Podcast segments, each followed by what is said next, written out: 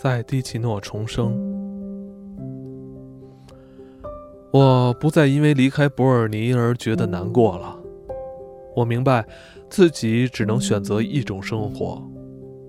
如果要将文学创作放在第一位，那么我只能生活于文学之中，无法顾及家庭的离散，无法为经济或其他事情烦恼。如果做不到，那么我的人生将失去希望。我前往卢加诺，在索冷格住了几个星期，希望能找到好地方。于是发现蒙塔纳拉的卡萨卡穆奇，并于1919年5月搬至此地。我从伯尔尼只运来了书和书桌，其他家具都是租来的。在这间此生最后的小屋里，我住了十二年，前四年从未离开过，后来则只有在温暖的季节才住这里。这栋美丽无比的房子对我意义深远。就某方面而言，这是我曾拥有或曾住过的房子里最美丽、最与众不同的。当然，房子并不属于我。整栋大房子里，我只租下其中四房的小公寓。我不再是房子的主人或一家之主，不再拥有房子、孩子及仆人，不必寻找狗或整理花园。现在我是个一贫如洗的小文人，一个衣衫褴褛、神秘兮兮的陌生人，以牛奶、大米、意大利面为生。秋天在森林里捡栗子当晚餐，老西装穿得磨出了边。然而我的实验成功了。虽然这几年来日子并不好过，但这段时光是美好丰富的。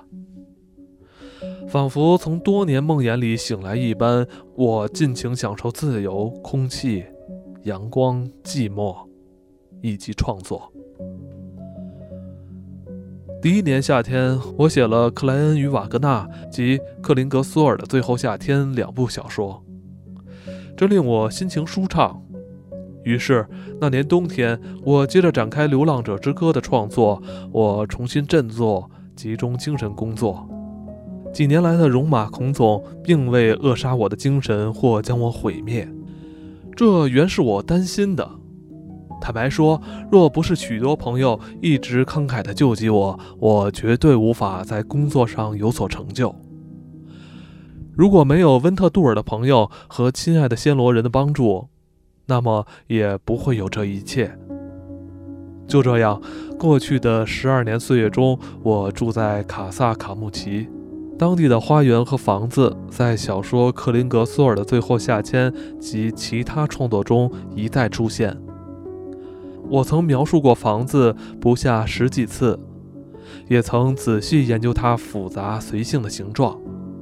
尤其去年和前几年的夏天，我画下阳台、窗户、露台一角及园中曼妙无底的屋檐与墙垣。我的皇宫是一栋模仿巴洛克式的打猎行宫，是七十五年前某个迪奇诺建筑师顺手拈来之作。除了我之外，还有其他几位房客住在这儿，但我相信没有人住得比我更久，也没有人像我一样挚爱它，像我一样将它当做第二故乡似的定居下来。那与众不同的建筑师，灵感洋溢、兴高采烈地克服了地形的障碍，使这栋华丽又滑稽的皇宫拥有特别的外表。华丽如歌剧院的贵族式楼梯从房子正门一直延伸到花园，花园里有许多露台，露台上又有楼梯、圆拱及墙垣，一直通往下方的山谷。园中的南方树木有着古典气派、豪华的外形，枝叶交错，紫藤、葡萄藤蔓繁盛茂密。从村子里几乎看不见这栋房子，若在山谷下方，则可看见梯形山墙及小尖塔耸立在宁静的森林山坡上。那简直就是爱辛多夫小说里的田园行宫。当然，这十二年来也有所变化，改变的不只是我的生活，还有房子及花园。花园中那株我毕生所见的最大的华丽南欧紫金，每年五月初到七月时分总是繁花似锦，秋天时则会长出怪异的紫红色果荚。然而，在某个秋夜，它成了狂风的祭品。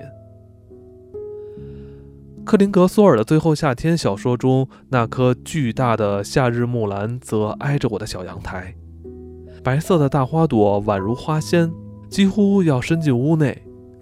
结果有人趁我不在时砍去了它。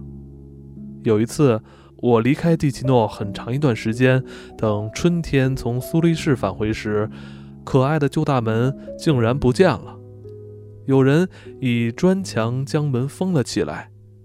我一下子失了神，像做梦般的站在门前，找不到入口。之前根本没有人告诉我房子要稍作修建。尽管有这些小改变，我依然挚爱这栋房子。在这里，我独居着，不再扮演丈夫或父亲的角色。在遭遇人生重大挫折后，我在艰苦的那几年中苦苦思索。经常觉得困苦绝望，但来到此地，我享受无数的寂寞岁月，同时也因孤独而苦而写了许多作品，画了许多画，但那都只是聊以自慰的绚丽幻影。我与这里的一草一木结下了不解之缘，这是自少年以来在别处未曾有过的经历。为了回报房子给我的一切，我一次又一次地描绘它，歌咏它，尝试以不同的方式来回报我的感激之情。如果一直离群所居，我将无法结识新的生活伴侣，那么也就不会离开卡萨卡穆奇了。其实。住在这里，对上了年纪、身体不健朗的人而言，并不舒适。这间房子尽管如诗如画，却让我在冬天时冻坏了，同时还得承受其他各式各样的艰苦。因此，过去几年来，我不断考虑着，也许得买、租或盖个房子，好让自己能享有舒服、健康的晚年。但。一切仅止于想象罢了，这纯粹只是一种期望，想想就算了。然而，美丽的童话终于成真。一九三零年春夜，我们在苏黎世方舟酒馆里小坐聊天，聊着房子与建筑。我提起脑中不时浮现的愿望——房子。突然，好友笑着对我喊道：“你。”该拥有个房子。尽管他这么说，我只把这话当作晚上喝酒时的小玩笑，但玩笑成真了。当时我们轻率幻想的房子，如今耸立眼前。它宽敞美丽无比，足够我有生之年居住。我再次从头开始，这次是一辈子的房子，应该不会错吧？一九三一年。